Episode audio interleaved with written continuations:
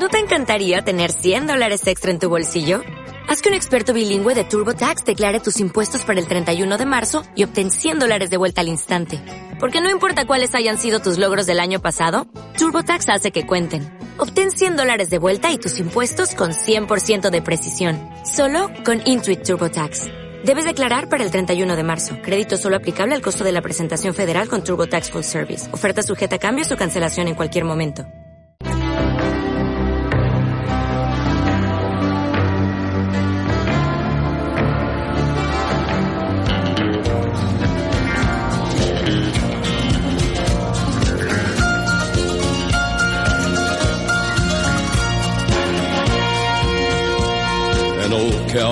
Went riding out one dark and windy day. Up on a ridge he rested as he went along his way.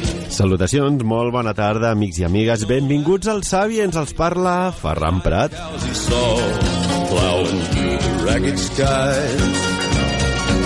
I a l'altra banda del fil telefònic tenim a José Luis Camacho de mundodesconocido.es. José Luis, muy buenas tardes, ¿cómo estás, amigo? Buenas tardes, pues eh, muy bien, desde la soleada península, aquí estamos. Somos un poco Ghost Riders in the Sky, ¿no? los, los jinetes fantasmas. Un poquito. No, no, lo, lo- digo de broma. Es un tema que me gusta empezar el programa. Hace, yo siempre he encontrado cierta vinculación al, al estímulo, eh, de- a la subida de la autoestima, a la fuerza con, con la música. Y este tema, Ghost Riders in the Sky, ya lo conocí de jovencillo cuando cantaban los Blues Brothers. Y, y mira, aún resuena de, de- de otras voces. José Luis eh, decía un gran, no diré científico, sino un hombre avanzado en el tiempo, mucho más que científico, cosas tan interesantes como si tuviera la suerte de alcanzar alguno de mis ideales sería en nombre de toda la humanidad, Nikola Tesla.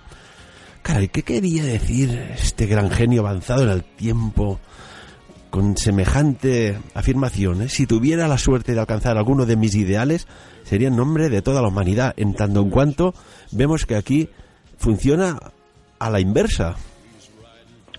Bueno, es que el, eh, este gran genio, eh, al final nos tenemos que ceñir a las, a las palabras de Groucho Marx, ¿no? Que decía que solo los grandes genios llega- llegan a las más altas cumbres de la miseria, ¿no? Pues en, el caso de Nikola Tesla es lo que ocurrió. Básicamente, este hombre muere en el 1943 en la más absoluta miseria, cuando tenía cientos y cientos eh, de patentes que hoy en día hubiesen hecho una, auténticos eh, le hubiesen hecho una auténtica fortuna eh, en todos los aspectos. Es extraño entender o intentar comprender cómo alguien de sus características pudo acabar como acabó y sobre todo cómo eh, sus grandes desarrollos no se llegaron no se llevaron a efecto o si se han llevado a efecto no es eh, bajo el conocimiento del público en general. Quizás existan organizaciones privadas o públicas que de manera secreta están desarrollando esos grandes eh, inventos que, que hizo aquel hombre. Inventos impresionantes. Incluso eh, te- tenía un rival que parece ser que dijo, Thomas Alva Edison me refiero, que Tesla jamás podrá demostrar que le robé todas sus patentes. Es europeo y ningún europeo es más inteligente que yo. Vaya, y perdón la expresión, vaya cojones. Sí, bueno, Edison eh, es, era otro genio, no lo podemos negar. Entre ellos no había, no había ningún resquicio de, de amistad, todo era una animaversión tanto de uno hacia otro y del otro hacia uno, unos por unas, uno por unas causas y otro por otra, y la verdad cuando tenían oportunidad se ponían, se ponían literalmente a caldo, como se dice normalmente, se llamaban de todo. Principalmente Edison, porque Edison era mucho más popular en los Estados Unidos y cada vez que abría la boca los medios de comunicación le daban mucha más cancha. Y Edison, bueno, eh, intentó dinamitar por todos los medios no solo la reputación, sino eh, robarle todos aquellos inventos eh, magníficos que el propio Tesla había, había diseñado y que en un principio llegó a trabajar para, para el propio Edison, para finalmente, bueno, pues eh, eh, Tesla descubrir que estaba, estaba siendo sometido a una especie de explotación científica decidió emanciparse de Edison y Edison no le gustó absolutamente nada, ¿no? Y a partir de ese, de ese momento eh, una de las principales maniobras de Edison fue dinamitar la reputación de, Tesla. Si te parece, hablemos de, de Nikola Tesla, porque recientemente ha habido una desclasificación de documentos por parte del FBI. Si, me equivoco, corrígeme. Pero es así, José Luis. Efectivamente. Ah, el FBI eh, también tiene sus, como la CIA y como todas las agencias de inteligencia de Estados Unidos, el NSA, etcétera, y España y prácticamente todos los países del planeta, bueno, pues tienen, digamos que en sus bodegas material que llaman clasificado. Pues en este caso, en el FBI, fue en el año 2011 cuando desclasifica dos paquetes de información de 250 hojas en total hablando sobre, sobre Tesla, divididos en, en dos PDF que se puede, son accesibles online. Y en septiembre del año pasado desclasifica un tercer paquete, un tercer dossier de 64 páginas en los que se confirman cosas absolutamente sorprendentes, como que Tesla efectivamente eh, había desarrollado el famoso rayo de la muerte.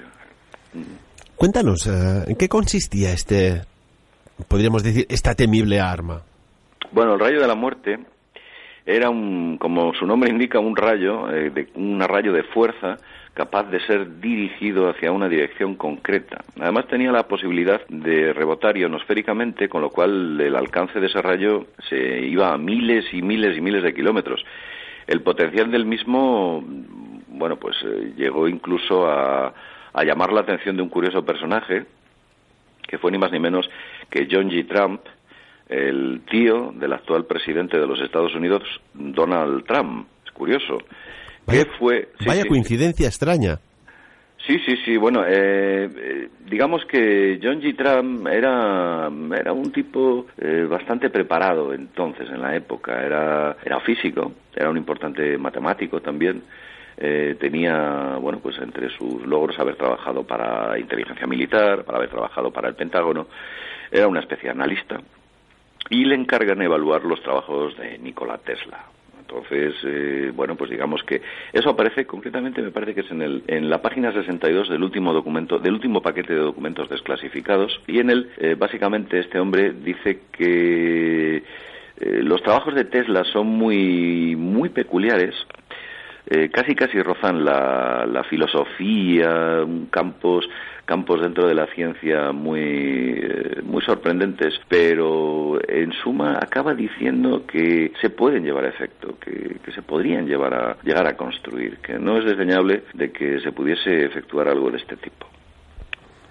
Y a partir de ahí es cuando el FBI toma cartas en el asunto y en el momento que muere Nikola Tesla, por cierto, todo el mundo piensa que fue el FBI no fue el FBI el que intervino en eh, la vivienda o la, habitación del hotel donde vivía Tesla antes de morir, sino que fue el Departamento de Justicia, concretamente. Lo que pasa es que en aquella época el Departamento de Justicia y el FBI eran dos entidades muy afines, muy que trabajaban muy estrechamente. Eh, por eso los documentos han sido desclasificados por el FBI. ¿Qué debían recoger de, de este hombre que, por ejemplo, ahora es normal hablar de la Wi-Fi, pero a finales del siglo XIX esto era como algo impensable. Y desarrolló avances científicos, bueno, creó nuevos paradigmas de la ciencia como la Wi-Fi, los rayos X, realmente desarrolló cómo enviar ondas de voz a través de, de un ingenio que sería la radio, etcétera, etcétera, increíble, incluso el experimento Filadelfia que lo analizamos aquí en su momento también estaba basada en la tecnología Tesla. Sí, eh, Tesla siempre fue sorprendente. Además le gustaba mostrar públicamente sus eh, y sus inventos o, intentaba llamar toda la atención posible hacia sus desarrollos. Por ejemplo, tú has hablado del Wi-Fi, pero eh, él lo que presenta al principio es un barco teledirigido, un barco teledirigido de a escala, a escala lo presenta en un, en un centro en Nueva York públicamente. Eh, la gente cuando ve que aquel barco se dirigía a la dirección donde Tesla indicaba, debido bueno, pues que había diseñado una serie de servos radiocontrolados, eh, capaces de modificar el rumbo de aquel barco, acelerar, frenar, dirigirse hacia un punto, hacia otro, para, en fin, toda la operatividad que requiere un sistema de control remoto, la gente no se lo cree. Cree que todo es un truco de magia, cree que está haciendo un, bueno, pues una especie de show digamos, de ilusionista, una, especie de ilusión. Incluso la gente se reía, ¿no? Porque le parecía, bueno, este señor nos está tomando el pelo, no se puede dirigir un barco de estas eh, remotamente sin ningún tipo de cable que lo conecte a, a, a, cualquier forma de mando, ¿no? Tesla ya había, había sido capaz de diseñar este tipo de sistemas radiocontrolados y enviar información a un barco para que modifique su posición, su ubicación, velocidad, etcétera, indicaba que podía enviar datos, ya podía enviar datos a través de las radiofrecuencias.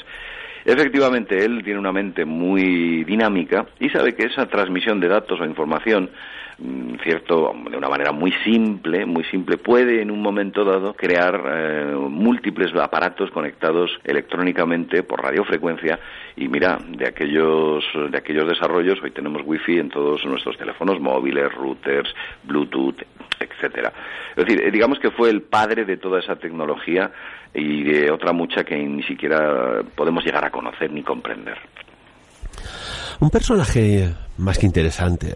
Recuerdo que en, un poco de, la biografía de Tesla, él decía que cuando hacía pues la siesta, ¿eh? entraba en un estado de, de meditación en el cual le llegaba información de desarrollos científicos y, le llegaba no, no en dos dimensiones, sino en, en tres dimensiones, los desarrollaba y prácticamente es que no había ni planos. ¿Cómo puede ser? Ese, ese estado es muy peculiar, el estado de ensoñación, justo en el momento en el que te vas a dormir o en el momento en el que te vas a despertar.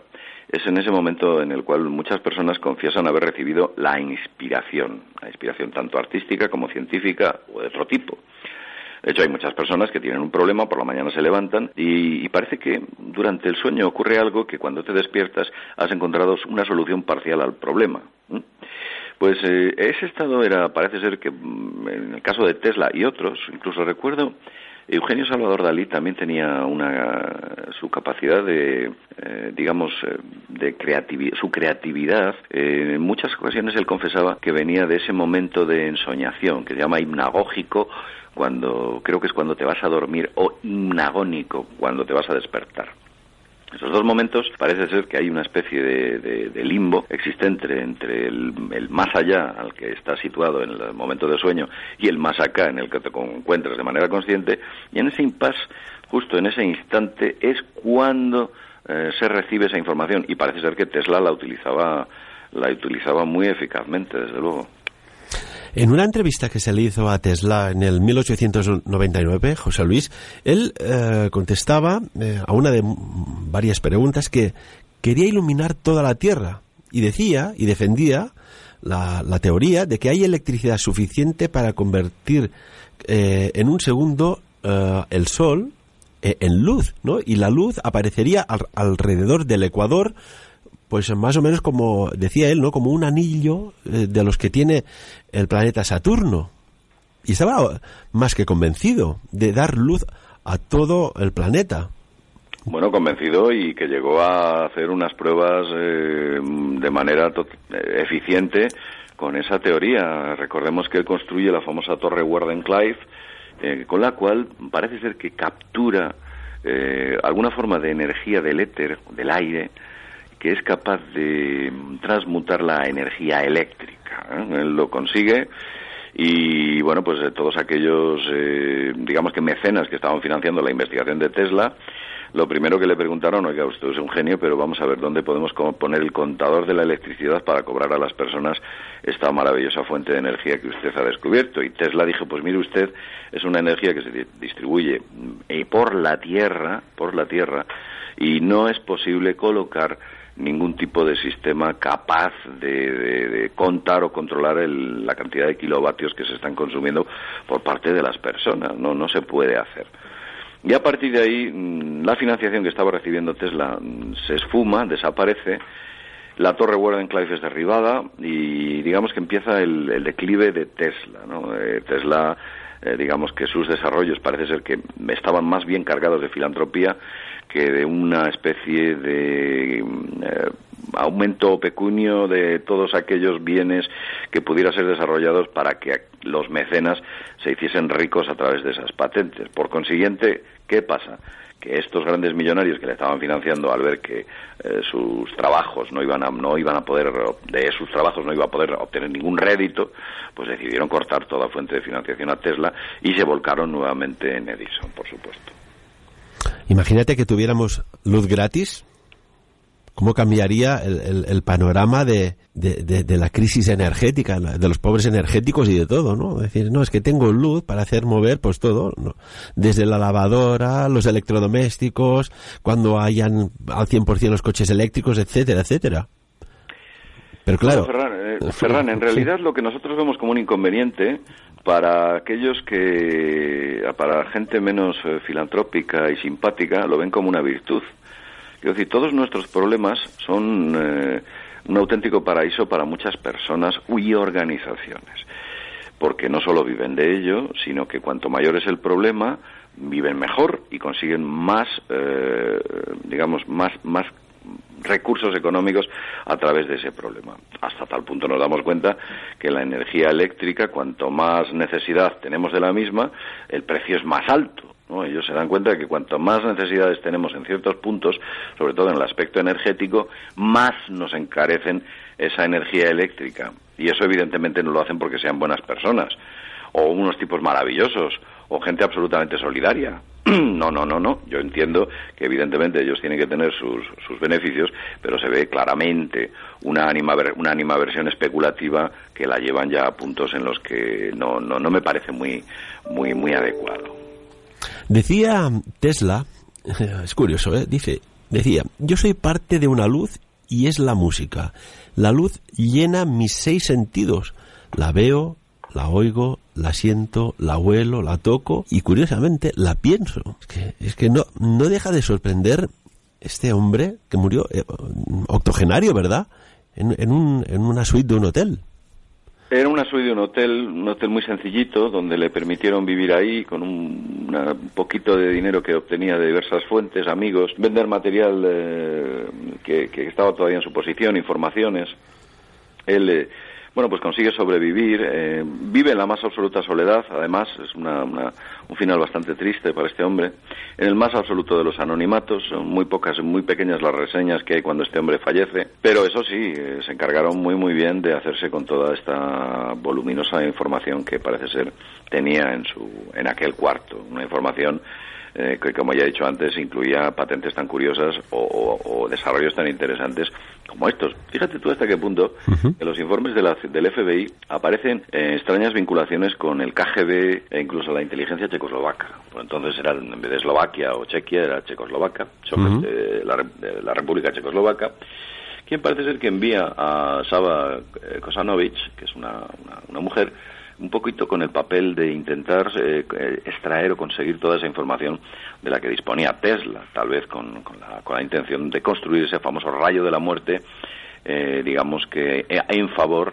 de esos países como pueda ser Checoslovaquia o la antigua Unión Soviética. Algo de lo que se dan cuenta el FBI y el Departamento de Justicia le hacen un seguimiento, de hecho hay varios informes en los que se ve cómo se está efectuando ese seguimiento por parte de agentes del FBI y nada, bueno, el final de la historia es que no parece ser que esta mujer consiga la información, pero el Departamento de Justicia sí, muy posiblemente máquinas tales como el HARP que hay en Alaska y otras en el mundo sean una especie de derivación del famoso rayo de la muerte.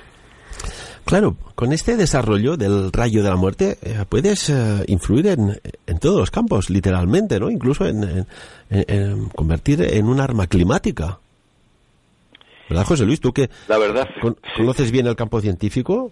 Sí, bueno, la verdad es que la, la diversificación de un, un, aparato de estas características es enorme. Podría, de hecho, la patente del HARP incluye la posibilidad de modificar eh, capas climáticas, puede modificar el tiempo e incluso podría eh, enviar una, un tren de energía a capas del subsuelo, eh, quizás modificando eh, incluso, bueno, pues, eh, o creando terremotos, puede producir sequías, puede producir un montón de, de, problemas ambientales tremendos. No solo eso, sino que podría irrigar una población entera con una frecuencia concreta y volver loco literalmente a esa población, ¿no? Con un campo de energía que te está rodeando como una especie de microondas gigante, acabaría friéndote, mm, tanto psíquica como físicamente, dependiendo de la potencia de ese campo. Fíjate qué curioso que estemos hablando de esto porque eh, se ha dado, ha, ocurrido una cosa muy interesante que ha comentado el, el alcalde de, me parece que es Ankara, eh, el alcalde de, de, Ankara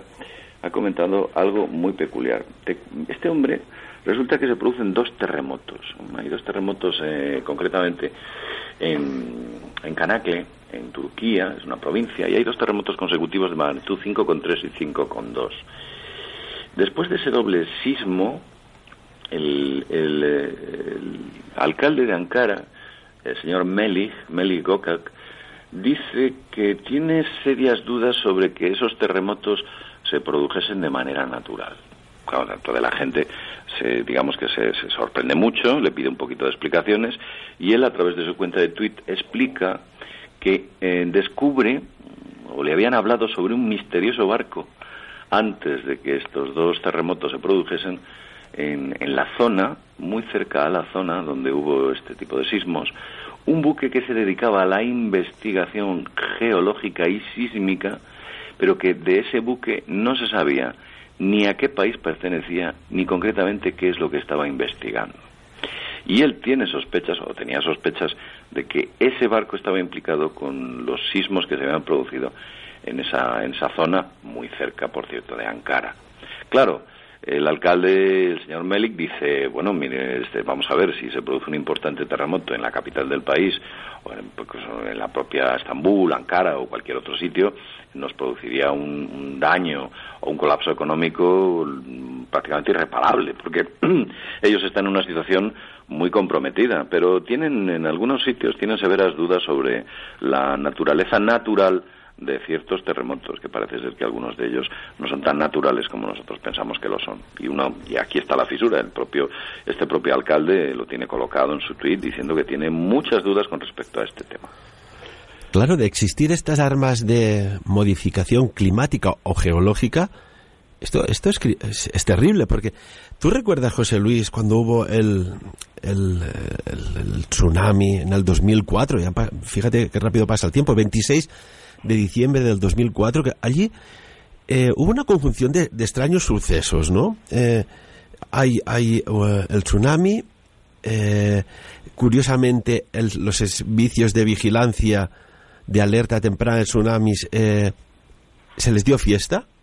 Aquí no, no había nadie en las oficinas y se produce una devastación que causó más de más de 250.000 muertos y se llegó a especular de que, que se había hecho un experimento eh, en aquella zona y, y, caray, la magnitud del, del, sismo fue de 9.1, una auténtica locura.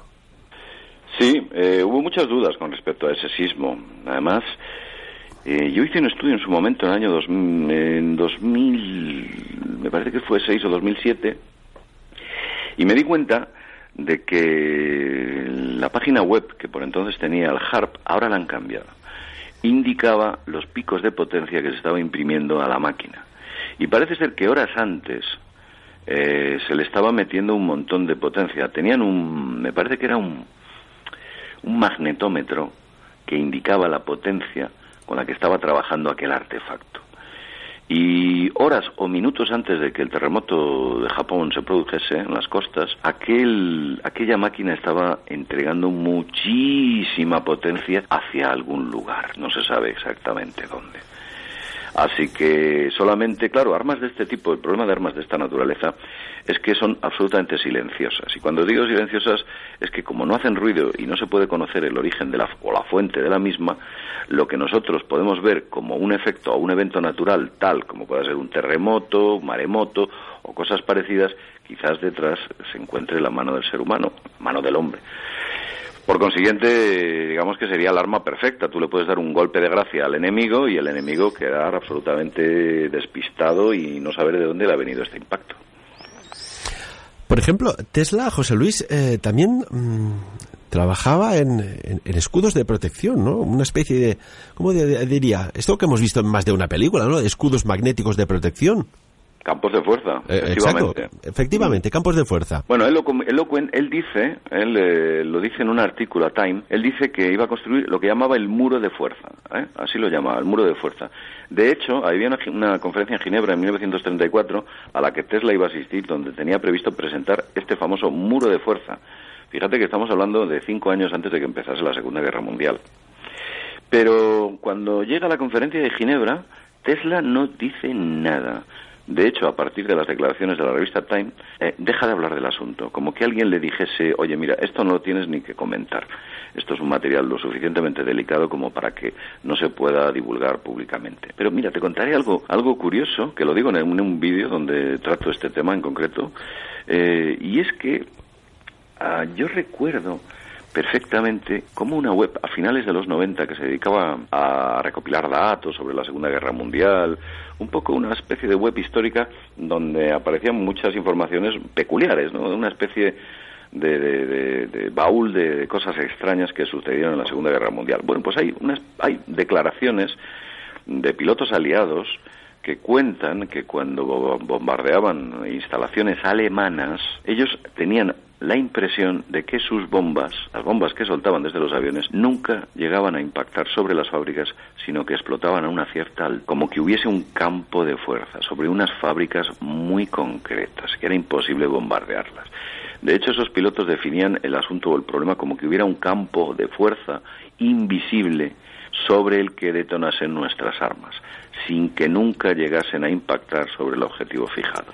Así que, eh, bueno, pues quizás hubo o Tesla hubo algún tipo de filtración por parte de, los documentos de Tesla o del trabajo los trabajos de Tesla o incluso vínculos entre entre la antigua Alemania y los desarrollos de este hombre para que pudieran construir a cierta escala o a cierto nivel este, esta especie de arma defensiva que así la definía el propio Tesla. ¿eh? Él decía que era una, él le llamaba arma defensiva, intentando eludir mm, que esos objetivos fuesen destruidos por armas convencionales. También eh, es curioso, relacionado con Tesla, el que postulaba pues eh, principios de, de, traslación de objetos a, través de, las leyes antigravitacionales, la triangulación Tesla Inventos Antártida. Y curiosamente, José Luis, y sé que tú has hablado en uno de tus audioprogramas muy interesantes, El Mundo Desconocido, de, por qué personalidades muy importantes del planeta van a la Antártida. ¿Qué van a hacer allá? ¿Qué hay allá? ¿Qué está sucediendo? Eh, pues sí, la verdad es que es un sitio muy peculiar y digamos que no, ciudades como tal no existen en la Antártida. Solo hay bases estables, algunas no tan estables, sino que se desmontan en ciertas eh, épocas del año. Eh, los que más bases tienen son Estados Unidos, Noruega y, y Rusia, son los que más bases tienen, sobre todo Estados Unidos. Eh, la más importante de, todas es la base Hanusen Scott, que se encuentra justo en el, en el, en el punto más al norte, al sur, perdón, existente en el planeta. Es una base inaccesible, salvo para bueno pues aviones con unas capacidades muy determinadas y a esos puntos sí que es cierto que empezaron a ir personajes tan extraños bueno pues como me parece que fue John Kerry y fue incluso además es que John Kerry ojo que cuando va a aquella base no va un día de esos que tenía libre o un día en el que tenía poco trabajo. Se va el día en el que se estaban entregando los resultados electorales a las últimas elecciones. Y recordemos que Kerry era secretario de Estado en la administración Obama, con lo cual para él era un momento fundamental quedarse en el país. La pregunta es, ¿por qué ese día tan importante Kerry se va a la Antártida? ¿Qué hay allí? Y luego es gracioso porque, claro, Kerry dado una rueda de prensa y él dice poco más o menos que se va a ver pingüinos. No así, aunque suena gracioso, pero poco más o menos se dice que va a haber pingüinos y un poquito el tema, cómo afectaba el calentamiento global a, la situación antártida, bla, bla, bla, bla, bla, bla. Que hay muchas oportunidades para que puedas hacer eso y el día más importante del año, que te vayas a la Antártida, al sitio más inhóspito del planeta. Luego otro personaje, como puede ser, me parece que fue, no sé si fue Neil Armstrong o Aldrin, uno de estos dos importantes astronautas, pues también se va a la Antártida desde en un momento muy concreto que, por cierto, no llega debido a que se, se, queda, se pone indispuesto en el desde Nueva Zelanda a la base norteamericana y tienen que regresar, tienen que regresar a Nueva Zelanda. Pero es como que allí hubiese algo en la Antártida que no nos está, aparte de pingüinos, como dicen ellos, que no nos están contando y quizás eh, tal vez, tal vez eh, eh, haya muchas más cosas aparte de nieve, pingüinos y osos polares. Curiosamente, José Luis, hay, bueno, en ciertos círculos se comenta eh, que en Arabia Saudita, todos sabemos, hay, hay, la Meca, y allí hay como una especie de, de, encofrado que oculta algo. Y muy bien, nadie sabe a día de hoy qué hay, solo unos pocos, ¿no? Allí se habla de que hay lo, con el sobrenombre del, arca de, de Gabriel, y, curiosamente, en aquella arca hay las instrucciones que Gabriel dio a Mahoma. Y se menciona, se dice, se rumorea que una operación secreta se ha llevado lo que había allí a la Antártida. Claro, esto cuesta mucho demostrarlo y contrastarlo, pero estos rumores a veces tienen cierta consistencia. Y volvemos otra vez a la Antártida. ¿Qué sucede allí? ¿Qué sucede o qué sucedía ya cuando los nazis estaban haciendo experimentos con tecnología exótica y, ahora personalidades de todo el planeta están yendo allá? Y curiosamente, José Luis, eh, mostrabas tú un, un, análisis muy interesante en Mundo Desconocido de, de estructuras eh, angulares en la Antártida. ¿Era la Antártida? Eh, eh, sí, sí, sí, era la Antártida, la Antártida. Eh, es como si al, irse fundiendo el hielo, pues evidentemente muestra eh, estructura arqueológica, digámoslo así, deconstructiva, oculta por las capas de hielo. Mm. Así es, efectivamente. Además se puede observar con el paso del tiempo, ¿no? Porque tienen, gracias a Google Earth, que es capaz de acceder a los registros temporales de las imágenes de satélites, satelitales, se puede ver claramente como algunas formaciones que allí aparecen, bueno, tienen una regularidad eh, eh, imposible. Una cosa, eh, hablamos de, estructuras de a lo mejor 450 metros de longitud, en el cual el corte que existe sobre su superficie es sencillamente perfecto, a un ángulo de 90 grados y con una linealidad absoluta, absolutamente perfecta como si alguien hubiese utilizado alguna forma de rayo láser y hubiese cortado con una gran precisión esos inmensos bloques de, hielo. Eso por una parte. Por otra, también se han observado en el interior de la Antártida desde pirámides, o lo que parecen estructuras piramidales, hasta extrañas estructuras con forma de domo. Yo he tenido la oportunidad de ver, algunas de las, las he mostrado en, los vídeos de Mundo Desconocido, y otras eh, las he podido ver y, sinceramente, me parecen demasiado eh, antinaturales eh, como para poder pensar que eso ha sido un capricho de la naturaleza. Pero efectivamente hay un montón de, ubicaciones en la Antártida que tienen formas demasiado, demasiado peculiares. Lamentablemente, más allá del paralelo 70 o el paralelo 80, eh, está todo censurado. Lo que aparece en las imágenes de satélite que nos muestran están pixelizadas al máximo nivel, no se ve nada, no hay un más mínimo detalle, por consiguiente, lo único que podemos pensar que ahí existe es, a título especulativo, mucha información que o bien no nos quieren dar o bien intentan buscar una excusa eh, intentando, digamos que aplacar esa ansia que tiene la gente por descubrir que hay en esa zona tan remota del planeta. Bueno, solo hay que ir a, a la Wikipedia, poner Antártida y ver como el centro de aquel continente que no es de hielo, porque es, tierra lo que hay debajo. Eh, la imagen principal es más que curiosa. Es que está como pixelada, como difuminada, como, bueno, digámoslo como queramos, pero que no, no está nítida la imagen, ¿no? Dices, ¿cómo puede ser con la tecnología de satélites que hay que un sitio tan curioso e importante esté así como descafeinado. Además es que los satélites no pasan ¿eh? exactamente cuando hacen los satélites eh, que van de polo norte a polo sur, hay alguno de ellos como por ejemplo la ISAT, no pasan por encima del, del, polo, pasan eh, a una distancia importante del polo. La pregunta es por qué hay algún tipo de aberración geomagnética allí, existe algún problema gravitatorio o tal vez cuando hemos hablado en muchas ocasiones de la teoría de la Tierra hueca tenga el suficiente peso como para pensar que en esos puntos en concreto o por esos puntos no pueden pasar los satélites debido a que perderían su órbita gracias a esas enormes cavidades polares que puedan existir. Tenemos que pensar en todo esto, pero si nosotros nos fijamos en la ruta que existen en los satélites que van de norte a sur o de sur a norte, vemos claramente que ninguno de ellos pasa por encima. Aquí el almirante Richard Byrd ya en su momento lo dijo bien claro, ¿no? En su cuaderno de a bordo, allí, allí hay mucha historia y curiosamente quizás esté tan protegido este continente helado porque cambiaría el rumbo de muchas cosas, pienso yo. En la actualidad acceder a acceder al, tanto al polo norte como al polo sur, ¿eh? acceder al polo norte geográfico o al polo sur geográfico es eh, eh, prácticamente imposible y hablamos de que llevan pues no sé eh, tal vez 140 años de expediciones polares eh, se llevan efectuando y acceder a fecha de hoy a esos puntos es muy difícil. De hecho, mira, recientemente he tenido la noticia de que dos eh, rompehielos rusos atómicos increíbles se han quedado intentando llegar al polo geográfico norte, se han quedado eh, totalmente varados. En, atrapados por los hielos y ha, sido una labor increíble para poderlos sacar de ese de ese laberinto de hielos en el que han sido en que se han encontrado inmersos acceder a esos puntos es imposible es prácticamente imposible es como si de un edificio solo tuvieras acceso, cuando hablamos de la Antártida, pues no sé, a la planta baja y un primer piso. El resto no se puede acceder. Mm, me recuerda bastante esa analogía a la famosa película Matrix, en la que aparece ese famoso hacedor de llaves y hablaba de que había puertas en ese edificio en las que no se podía entrar. Pues es, es, una analogía bastante parecida. Usted puede ver muchas cosas, pero estas en concreto no solo no puede verlas, sino que no se puede ni acercar a ellas.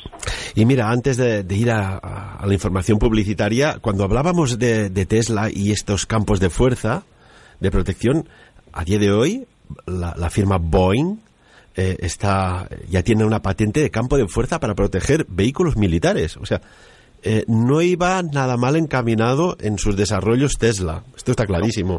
Eh, y los escudos de, protección, esto que parece de película, ciencia ficción, eh, esto ya es una, realidad y, veremos pues algún día pues imágenes de, un ataque del tipo que sea y veremos cómo ni, impacta en él misiles o, y, o balas o lo que sea. Incluso mm. se, se podrán llevar pues a nivel individual, ¿no? Protecciones si es que ya el hombre como hombre está en el campo de batalla y no serán robots. José Luis, ¿te parece que vayamos a la publicidad y comentamos una, una, pues, una hipótesis tuya muy curiosa que nos hace remontar millones de años atrás? Vamos a hablar de los dinosaurios, ¿te parece? Me parece estupendo. Pues amigos i amigues, amics i amigues, venim de seguida, no marxin. Creus que ho saps tot? Què saps? Quina és la realitat que t'envolta? El futur està escrit? El passat és com l'han explicat? A Sapiens us mostrarem una porta i tu decidiràs si creure-la o no. Sapiens, un programa que tractarà l'enigmes i misteris de la geopolítica econòmica social, la exopolítica i la ultratecnologia. Sapiens, de dilluns a divendres de 3 a 4 de la tarda. Programa dirigit i presentat per Ferran Prat. Em dones la mà? Vinga, amunt! Ah, ja està, continuem. Això és el que fem a Financera d'Assegurances. Ser-hi quan ho necessites, perquè poden passar moltes coses i el cop de mà seriós i professional de Financera d'Assegurances el tens garantit. Llar, vehicles, comunitats, empreses. Financera d'Assegurances. Més de 40 anys d'experiència i professionalitat. eguiofinancera.com Financera d'Assegurances. Prevenir és assegurar-te.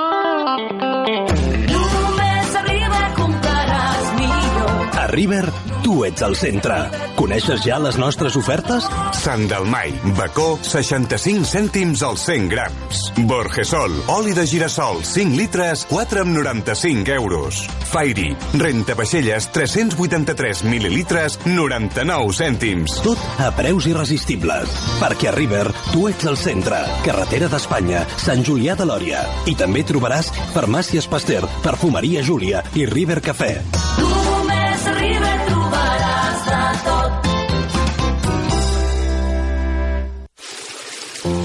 Us espero a la meva consulta privada de tarot on us puc donar orientació i consell a les vostres dubtes i inquietuds. També trobareu joies i talismans personalitzades amb l'energia còsmica i l'energia de protecció, la màgia del cel i de la terra a les vostres mans.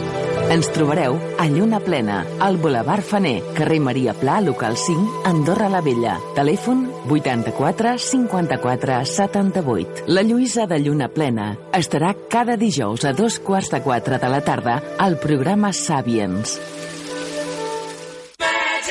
Per tu que ets empresari, per tu que ets emprenedor, per tu que vols millorar el teu futur, per tu EASEM convoca el postgrau DBA en direcció d'empresa perquè facis realitat les teves il·lusions. No cal titulació prèvia. La primera Business School del país. 20 anys formant professional d'èxit. Demana informació a easem.andorra.d o truca al 864 468. Hola, sóc la Xabel, I jo el Guaco. del Centre Camí Xamànic. Em podem ajudar en Recuperar el teu empoderament, vitalitat i força interior. superar experiències negatives i traumàtiques. Descobreix el teu animal de poder. Per més informació, truca'ns al telèfon 694 618 o bé al 726 992. Sapiens. Dirigit i presentat per Ferran Prat. Y seguimos aquí conversando con José Luis Camacho de mundodesconocido.es. José Luis, que aparte, pues por la parte que te toca, tengo que felicitarte por la cantidad de seguidores que tienes tú de forma individual y con la cantidad de, personas que pues nos van siguiendo a través de, los ah, programas de que subes a iVoox de, Sapiens, que co- pues con esta cooperación tan bonita llegamos a mucha más gente, que de eso se trata, ¿no? De informar.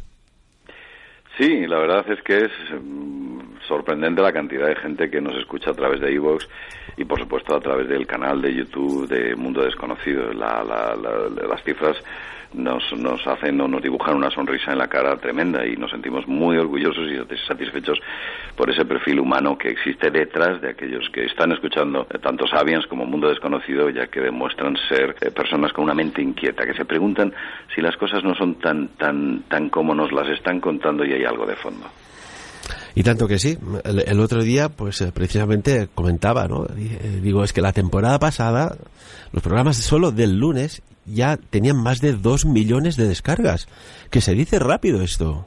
Con, con el universo, el vasto universo de información que hay en Internet, que más de dos millones de personas nos hayan escuchado, esto es, mm, bueno, es más que gratificante, reconfortante y estimulante.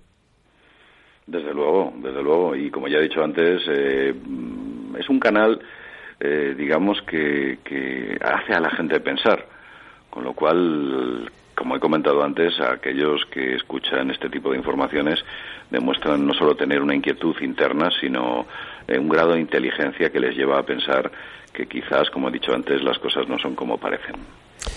Y desde el sitio que sea donde nos escuchan y desde el país que sea también, pues desde aquí enviarles un fuerte y cordial abrazo, ayudando que las horas pasen más rápido y que la mente se active un poquitín más. Por ejemplo, eh, decíamos antes de, de este espacio publicitario de que vamos a hablar de los dinosaurios, concretamente de la dinosaurología. Vaya con esta subdisciplina de la paleontología, José Luis, que nos hace retroceder a la época de los animales en el Mesozoico eh, y que allí, pues a través de documentales, películas, una película que me encantó mucho en, en dibujos, pero está tan bien hecha que es Dinosaurio, nos hace replantear, y José Luis, y aquí tú has hecho un trabajo de investigación muy potente que desmonta, no sé si decir la versión oficial de la paleontología, es decir, concretamente del estudio de los fósiles de dinosaurios. José Luis, sorpréndenos otra vez, por favor. Bueno, en primer lugar decir que el trabajo no es mío, no es mío. Yo recojo la información que, que, que crea un tipo que se llama Robin Coehot y es el que eh, se empieza a plantear seriamente si los dinosaurios no solo existieron, sino que fueron tal y como nos lo dicen. Incluso eh, este hombre, bueno, pues hace unas importantes preguntas, se hace a sí mismo y llega a unas conclusiones que cuando se lee ese informe eh, empiezas a, dudar, por lo menos, de que todo lo que es eh, la, la paleontología basada en dinosaurios pudiéramos decir que no es exactamente así. De hecho, incluso la forma de los dinosaurios que hay son solamente interpretaciones artísticas. Nunca se ha encontrado un cuerpo de dinosaurio entero capaz, como por ejemplo un tiranosaurio, nunca se ha encontrado, solo hay trozos perdidos un poquito de aquí, un poquito de allí, un trozo de mandíbula, o sea, nunca hay un- un- unos esqueletos lo suficientemente grandes como para ver o identificar que un dinosaurio era como nos están contando que eran. Ah, La cosa, la cosa es curiosa, porque antes del siglo XIX no había nadie hablaba, nadie hablaba de dinosaurios, no existían. Todos empiezan a hablar de dinosaurios cuando un lord inglés, un tal Richard Owen, de la Real Society, la Royal Society en mil- en 1842, empieza a teorizar, a teorizar sobre que en un pasado remoto existien- existiesen animales reptiles de gran tamaño. ¿eh? Él empieza a teorizar sobre ello.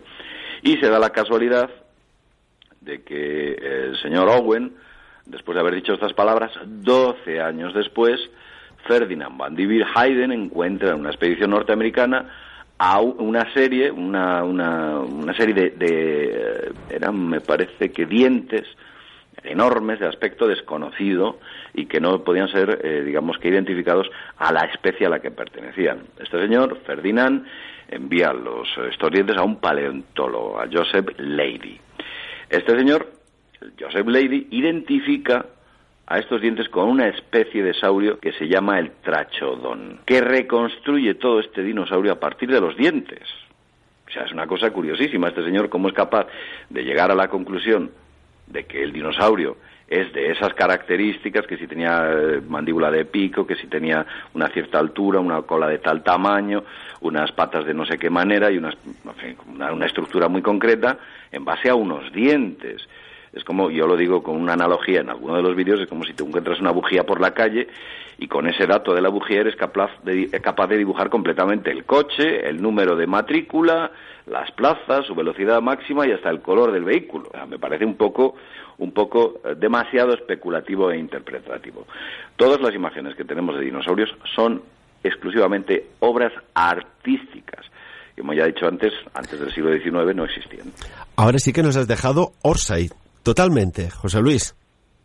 O sea, estás diciendo de que de lo que se ha encontrado se ha hecho como una especie de ingeniería paleontológica reconstruyendo posibles o plausibles seres, bueno, saurios, reptiles enormes? Bueno, yo, te, yo le, voy a dar a la gente un dato que comenta este muchacho, y es cierto, el que hace este informe, él dice que todos los huesos que vemos en, o todos los esqueletos de reptil gigante, como dinos, tiranosaurios, velociraptores, etcétera, que vemos en los grandes museos, son falsificaciones, no son auténticos. Están hechos con yeso, con cemento, con eh, composites, con, por ejemplo, resinas epoxis, muy, muy bien trabajadas y que da la impresión de que efectivamente son huesos. Nos da la impresión de que son huesos. No hay ningún museo del mundo que tenga una estructura de dinosaurio completa auténtica. Todos son falsificaciones. No existen, no, no, no son reales. De hecho, a fecha de hoy nunca se ha encontrado un gran dinosaurio completo. Pero entonces, eh, José Luis, quiere decir que no existieron estos seres. Bueno, este muchacho, el que escribe el artículo, llega a la conclusión de que no existieron. Yo pienso que sí existieron. Otra cosa es que eh, eh, no existieron como nos han dicho que existieron o que fueron como nos han dicho que fueron. Eso es distinto. Este muchacho afirma de que no existieron. En realidad, no crees que son muchos los huesos que se han encontrado de dinosaurios, solo hay 2.100 huesos, ¿eh? 2.100 huesos y nunca una estructura completa. De, de los tiranosaurios solo hay eh, estructuras con 15 conjuntos de huesos, nada más. Y de ahí desarrollan el tiranosaurio. Por ejemplo, en China, sí. sí, Cuenta, cuéntanos. En China hay una fábrica que se llama Dino Dinousen Art Company, que se dedica a hacer falsificaciones de huesos, de huesos alucinantemente realistas.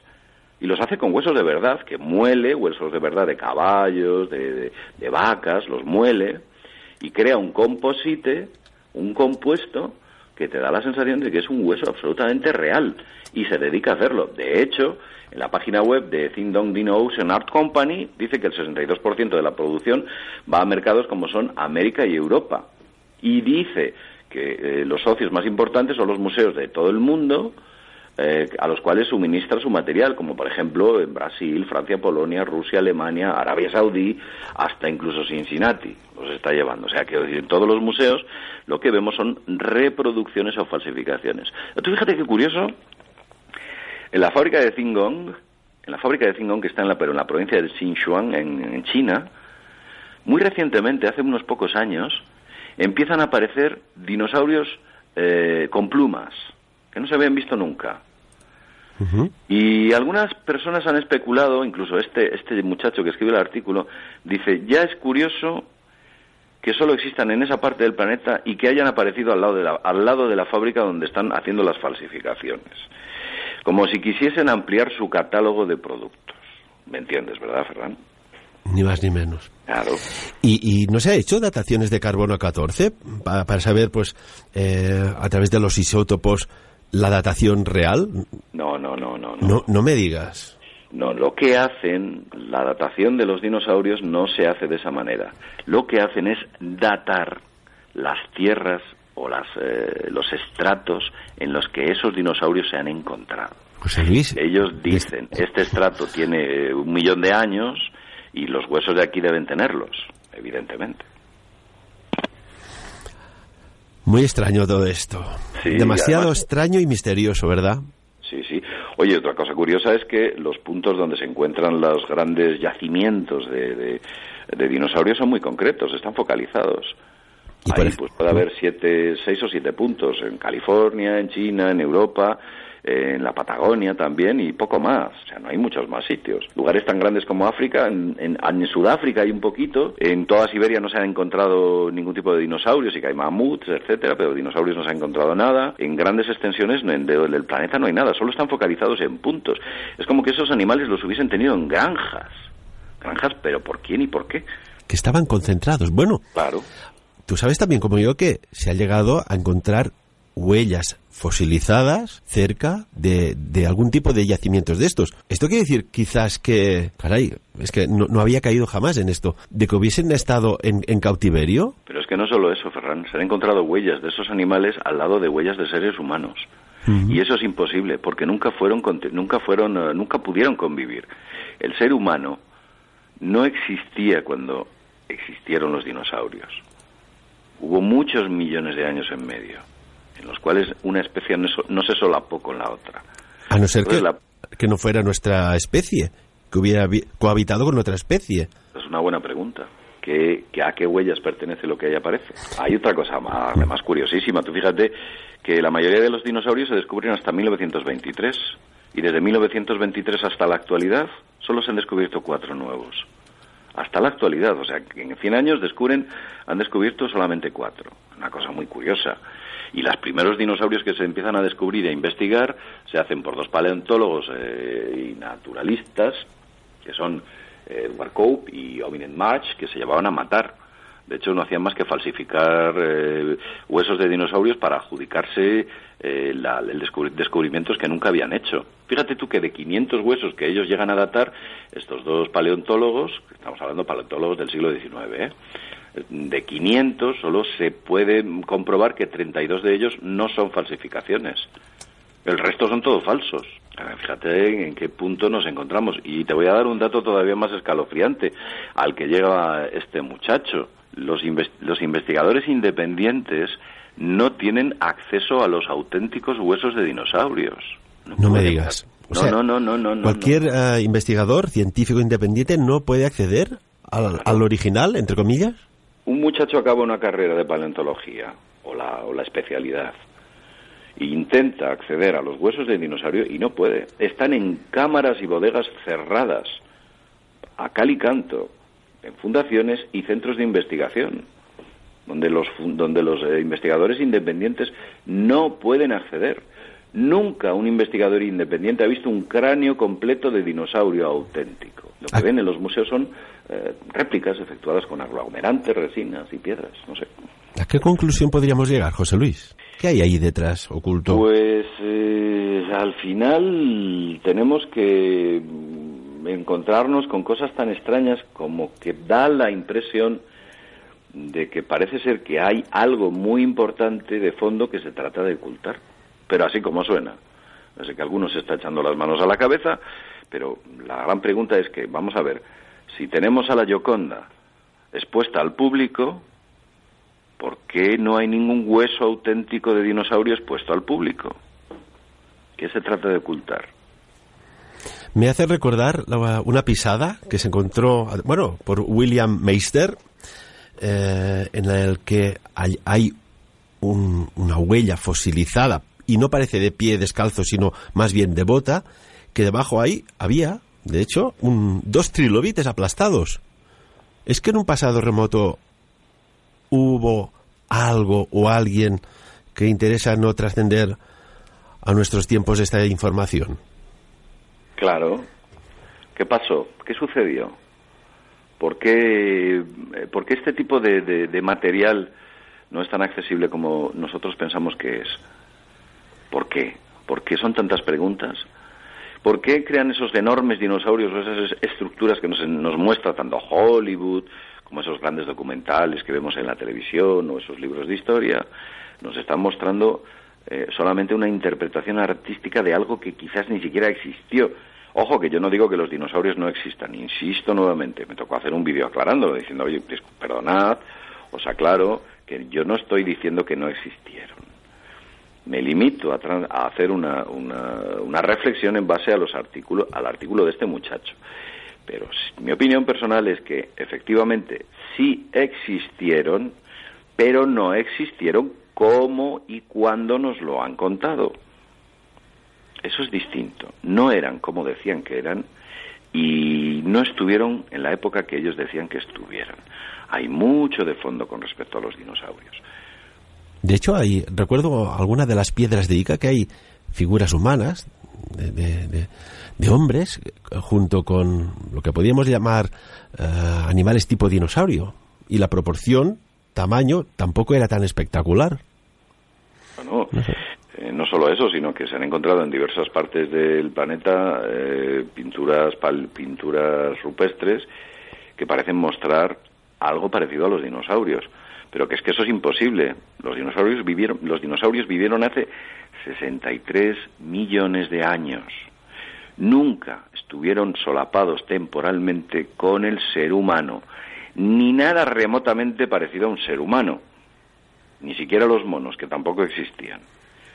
Y en una época que no habían armas nucleares, hay una extinción masiva de lo que solo queda, como quien dice, los cocodrilos y poca cosa más. Es que la desaparición propia de los dinosaurios también está en entredicho. Recordemos que ya he hablado de ella en alguna ocasión, el famoso premio Nobel eh, Luis Walter Álvarez, quien llega a la conclusión de que ese famoso meteorito que cae en el, en el Golfo de México es el que destruye o mata a todos los dinosaurios. No es que los mate por el impacto, sino que crea una nube, una nube de ceniza que cubre el planeta, mata todo, todo tipo de, de vida vegetal los dinosaurios se mueren de hambre, según, según Luis Walter Álvarez. Lo que pasa que alegaba, este señor, que por cierto fue premio Nobel de Física, no por esto, sino por otras cosas, alegaba que se produjo este impacto del meteorito hace 65 millones de años. Pero aparece una paleontóloga, Gerta Keller, que después de hacer una serie de catas y análisis del terreno donde mm, supuestamente se produjo el impacto de ese meteorito, ella dice, no, no, usted perdone, pero es que aquí eh, esto nos está dando una datación máxima de 300.000 años. Y hace 300.000 años no había dinosaurios. Entonces que eh, no, no pudo ser el impacto del meteorito el que destruyó a los dinosaurios. Porque la, diferencia de años o en el, en el momento del, en el cual aquel impacto se produjo bueno, ah, si habían, habían desaparecido los dinosaurios hacía más de 60 millones de años. Es como si faltaran parcelas de la historia, de la arqueología histórica, de la paleontología histórica y, como no, ya hemos comentado alguna vez, de la antropología histórica. José Luis, tenemos que marcharnos, que el tiempo, caray, se acelera cuando tocas estos temas, no sé qué pasa. Aquí hay un misterio a resolver. Como siempre, compañero, darte las muchísimas gracias por tu aportación a la divulgación de este conocimiento oculto, misterioso, desaparecido, estos enigmas de la historia que están ahí, que a veces siempre decimos, no, hay que mirar y observar. Muchas gracias, repito. Gracias a ti y a todos aquellos que tienen la semilla del misterio y quieren saber más. Y tanto que sí, muchas gracias, repito. Y compañeros, compañeras, amigos y amigas, momento de decir adiós. Ahora sí que nos vamos rápidamente y lo importante, lo más importante de todo es que cada uno saque sus propias conclusiones. Hasta luego. Sapiens, el programa de la neodivulgació informativa. ¿No te encantaría tener 100 dólares extra en tu bolsillo? Haz que un experto bilingüe de TurboTax declare tus impuestos para el 31 de marzo y obtén 100 dólares de vuelta al instante. Porque no importa cuáles hayan sido tus logros del año pasado, TurboTax hace que cuenten. Obtén 100 dólares de vuelta y tus impuestos con 100% de precisión. Solo con Intuit TurboTax. Debes declarar para el 31 de marzo. Crédito solo aplicable al costo de la presentación federal con TurboTax Full Service. Oferta sujeta a cambios o cancelación en cualquier momento.